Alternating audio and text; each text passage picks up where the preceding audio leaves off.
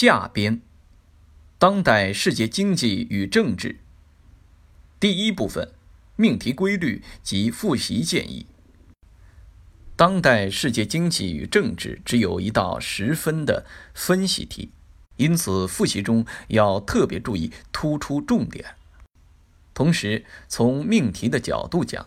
本门课程二零一零年以来考察的知识点与考试大纲要求的知识点的内容是若即若离，与形势与政策的内容联系却相当密切，所以在复习本课程内容时要注意宏观把握以及对要点的把握，不需要太细化。对相关的形势与政策中的国际重大时事和热点问题，则需要特别关注。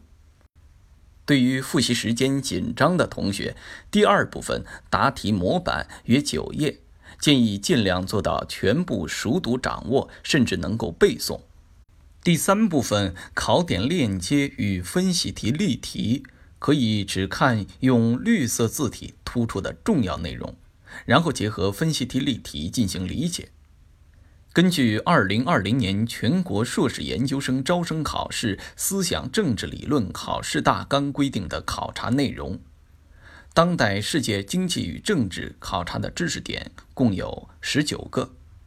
其中第十六个到第十九个知识点即中国的和平发展道路，推动建设和谐世界。十八大以来，中国对外工作新思想、新论断，推动构建人类命运共同体，是本课程的重中之重。可以将精力主要放在这几个知识点上。对于重要的知识点之后所附例题共十四道分析题，同学们主要了解题目设计的角度及答题的切入点、结构层次和主要得分点即可。不必死记硬背。